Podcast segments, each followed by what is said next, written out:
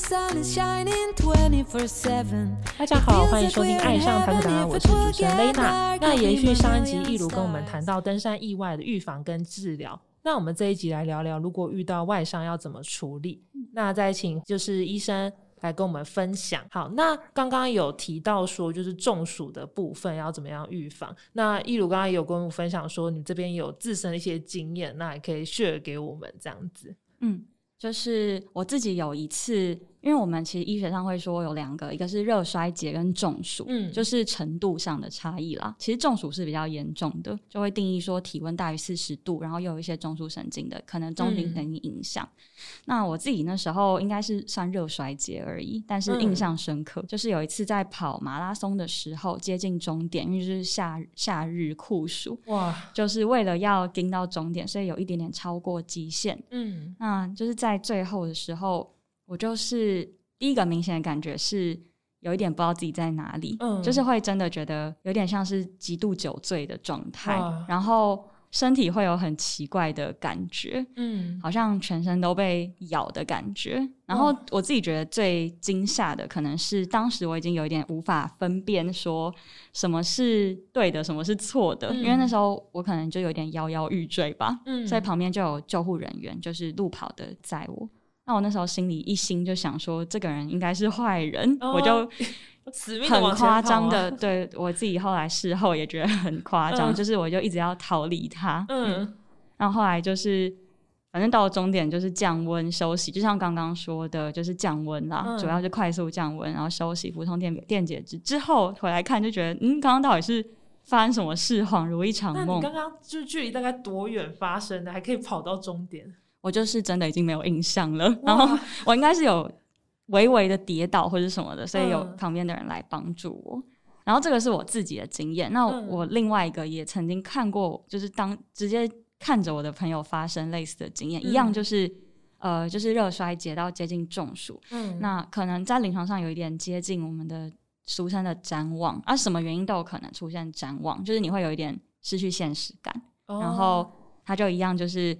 开始就不认人啊，然后不知道你要带他干嘛。那那个登山的时候吗？还是嗯没有？那都是在运动，就是路跑的时候。对，因为登山其实也是一个风险啊，但它相对是比较低能量的活动，所以你可能可以比较及时觉察自己身体已经不行了。对。但跑步因为你就很嗨，肾上腺素一直分泌，对对，所以你会以为自己还可以。那那位同学后来是有被送去急诊室。那但我们的目的降温。就是它是用点滴给水，就可以速度比较快的降温。那那时候是他自主训练，还是也是在比赛？也是在比赛，就是在那种就是很高张的情绪里面，比较容易会发生。所以就是预防，我刚刚有一直强调，就是觉得比较重要的就是预防，你要自己知道身体的极限，而不是说，因为我觉得像我们这样。很爱玩这种三铁啊，路跑人都很喜欢逼逼到极限，对，真的就是所谓的破 PB，你一定要逼到极限，你才能达到 personal best，但是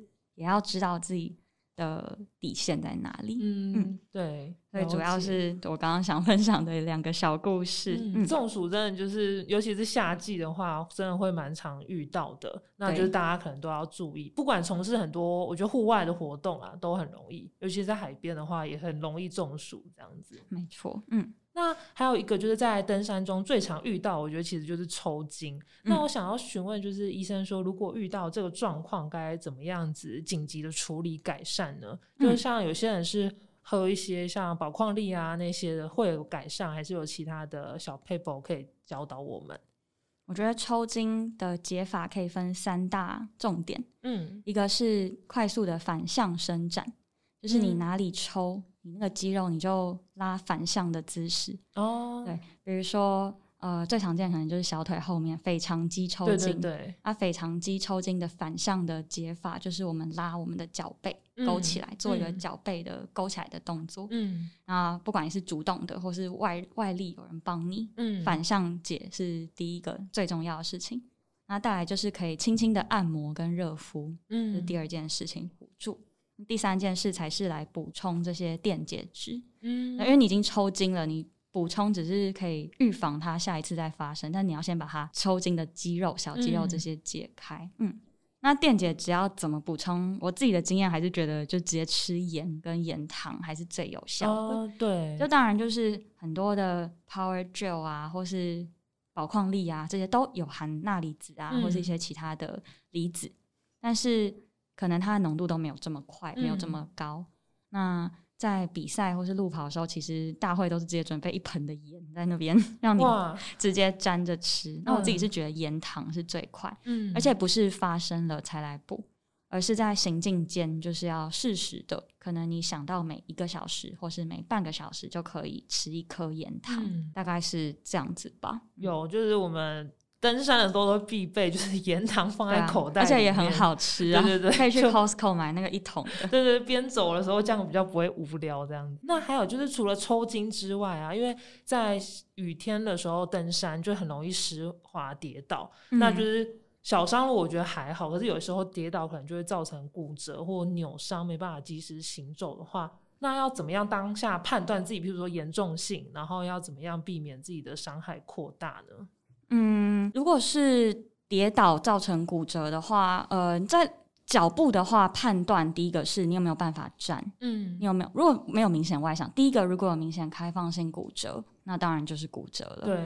那如果你自己没有很确定你是扭伤、拉伤还是骨折，第一个判断有没有办法站。嗯。如果站了，其实是站得起来，试着就是走走看，走四步，如果也可以走的话，基本上骨折的几率就非常低。哦，那就算是扭伤这样子。对，那可是如果是肌肉韧带拉伤、扭伤，这些也还是伤害。嗯，那可能在山上你也没有办法做太快的处理的话，顶多就是只能做固定了。但是，嗯，我觉得如果你已经有到开放性骨折或骨折，就是怎么样的固定其实都不是很适合再继续承重，就是尽量可以在不要负重的情况下。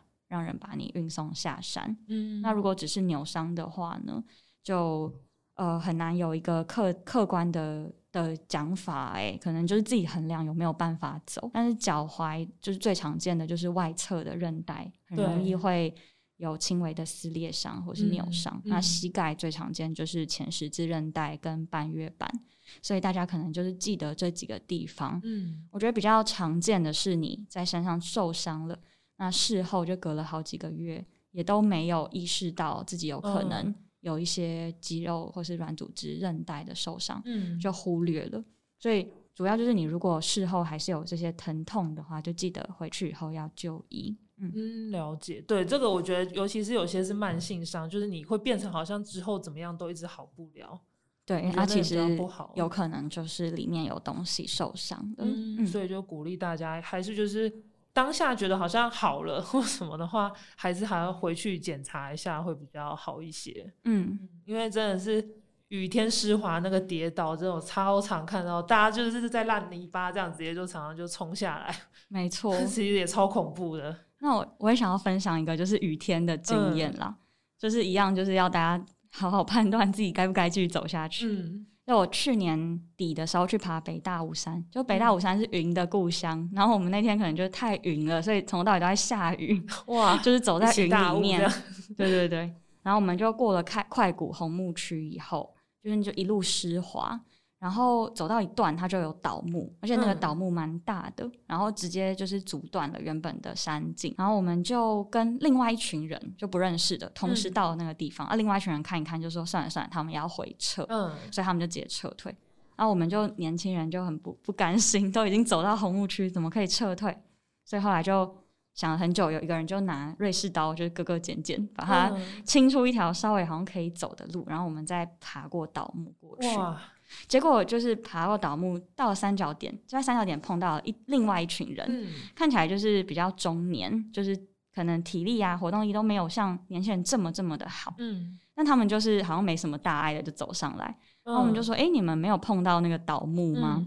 然后他们就说：“因为他们出发的时候是为了看日出，所以是完全摸黑。”他说：“什么倒木？他们根本不知道，就是他们在走走过那个路径的时候，根本不知道那边是。”已经被截断的路径，因为是摸黑，所以我就觉得蛮有趣的。就是我们三组人是走在同一个路上，但是做了三个不同的选择。嗯，但是造成的原因可能不只是团员之间的共识，也有可能是当时的天气，还有当时的呃，就是光他没有发现那个是危险的地段，哦，所以做了默默的一直往前跑，对对对，所以做了就是三个不一样的选择，也达到三个不一样的终点。那我觉得这就是山很可怕又很迷人的地方，就是你觉得再简单的路也有可能随时变得危险，真的觉得看起来很危险的路，啊，其实别人摸黑过也没觉也没怎么样，对对，所以就是可能要灵机应变，然后也不要去。批评或是去批判别人说：“哎，你这个路你怎么会摔下去啊？或是这简单的路你怎么会手滑失足什么的？就是随时都在变动啦。所以，我们唯一能做的可能就是警惕，然后随时保持小心。真的，就我觉得风险评估，我觉得很重要，就是自己对自己负责啦。没错，比较重要，不要太冲。像我们可能有时候就太冲，就是想要攻顶的心这样子，谁也阻止不了。重点不是攻顶，重点是过程。对，还有回家最重要。对，那也想要就是请你分享看看，在户外运动时，就是除了刚刚讲的一些经验之外，有没有遇到其他紧急的事件？就是你会是怎么处理的？嗯，我自己好像就还好哎。我自己紧急的经验，就算刚刚中暑的话，对啊，然后还有有摔车过啦，可是那个好像也没有什么 太好的处理方法，只能事后面对。嗯，就是可能就是刚刚讲到的是比较大家常见的，啊像扭伤啊、骨折那些的，然后还有一个就是最。就是夏季的时候，就是蚊虫超多，还有遇到那个蜜蜂叮咬、动物咬伤，这也是在台湾非常非常常见的部分。没错，就是何医生有什么应急的措施或随身携带的药膏，可以做一些初步治疗分享吗？嗯，如果是蜜蜂叮咬的话呢，如果蜜蜂上面的就是它的蜂蛰，它的那个针还留在皮肤里的话，尽量就是让它。不要留在里面，不要断在里面啊！不管你是要把它移除，还是你觉得没有办法移除，就是不要让它根断在里面。这样可能它如果真的是有毒的话，或是你对它过敏的话，反应会变得更强烈。嗯。然后另外就是，如果有风的照片，也可以拍照一下。那虎虎头蜂一般是会比较容易引起全身性的过敏反应，就是休过敏性休克。嗯。那。如果只是单纯过敏，就是皮肤起红疹的话，身上备一些抗组织胺或是一些简单的类固醇的口服药，嗯，我觉得是可以的，但也可以先经由事前的医师门诊评估。哦。但是要小心的可能是过敏性休克，嗯，那症状会有两大类，一个就是影响到你的心血管系统，一个就是影响到你的呼吸道，嗯，那心血管就是说。会血管扩张，会休克，那你可能会觉得肢端冰冷、头晕，或是觉得快要昏倒了这些，或是旁人看你觉得脸色苍白，或是呃摸脉搏觉得微弱，这些可能都有点太客观了。嗯，对，但但这是一个会最最影最明显的感觉到，对，可能你自己觉得不对劲的时候，那另外一个呼吸道症状，大家可能就比较可以小心，就是常见的可能喉头水肿，或是一些黏膜会肿，嘴唇。嗯，舌头，嗯，还有觉得呼吸不过来，嗯，如果有以上两个症状，就是符合过敏性休克，那这个一定要紧急就医，最好是可以在三十到六十分钟内到医院。那在国外会有一个肾上腺素的比针可以施打，那个是呃美国应该是可以开处方药了，它不只是适用于什么风蛰啊，它是任何的过敏性休克、气喘都可以。嗯，但台湾目前还没有提供。这样的处方药可以给民众购买，就是要到医院才可以这样施对对对，不过嗯，可能未来几年也有可能会推出，就是自费可以购买这个肾上腺的比针。嗯，那我觉得比较适用的人，可能是你曾经发生过，或是你已知对于某些，比如说你对风就是有非常明显的过敏，然后你又热爱爬山，整天在野外，那可能在台湾有办法取的时候，就很适合备一支这样子。在身上，阿，施打方法就非常简单，就是肌肉注射，打在大腿的位置，哦，就马上就可以传递去改善这样子。对对对，它就是标准过敏性休克的治疗。但是如果一旦你打过了，或是一旦发生，就一定要就医。然后还要跟大家提的是，如果你没有过敏性休克，你只是过敏，皮肤过敏，那也还是要小心，因为。过敏有时候会有一个双峰的现象，就是你可能被咬了之后一个小时发生，嗯，又再过了十二小时或者二十四小时，它又会再发生一波哦。所以不是说第一个部位嘛？还是可能就漫步到全身？嗯，因为过敏大部分都是全身性的反应，你可能在一个地方被咬，其他地方全身都会起疹子，嗯但它不一定是单一次的，有可能是一个双峰事件。所以建议就是只要有被叮咬，还是可以。到医院去做个观察。那如果是被动物咬的话，就是会建议七天内还是要打到破伤风疫苗会比较好。嗯，对，因为尤其野外的动物，对。那但是破伤风其实是所有伤口都都可以适用打。那大家比较常，我自己常常被问的是，我要不要打狂犬病疫苗？哦，对。那其实大家可以稍微查一下，就是台湾的狂犬病现在在呃，就是台湾的流行病学，所有的狗狗跟猫猫。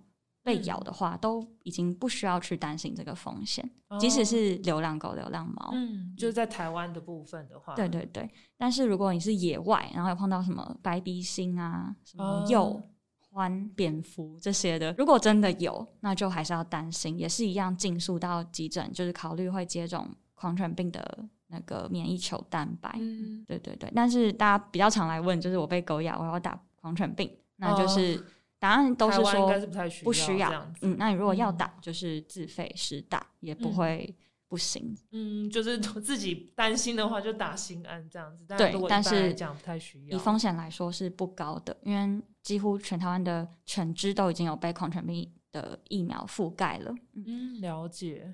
哦，那谢谢，就是何医生今天帮我们讲了这么多关于就是扭伤等等的处理。嗯，那也希望就是后续的话也可以就是。请你再分享一些登山的美照，然后在 IG 上面，那我们也可以就是期待你穿着塔 d 达衣服上山。好，希望可以继续上山，不要被疫情影响。对，真的拜托大家，就是也还是可以就是去山山林，就是踏踏青这样子。嗯，那谢谢今天何医生到来。那我们的频道呢会在 Spotify、Apple Podcast、Google Podcast、三奥跟 YouTube 做播出。那在 Spotify 收听的朋友，记得关注我们，避免漏掉任何一集。那如果在 Apple Podcast 收听的话，记得在评分处留下五颗星评价哦。那大家想要购买我们的商品，可以在 Tagoda Active 的官网做购买。海外的听众也可以透过 PINKOY 跟 Amazon 的商城下单购买。那爱上塔克达，我们下集见，拜拜。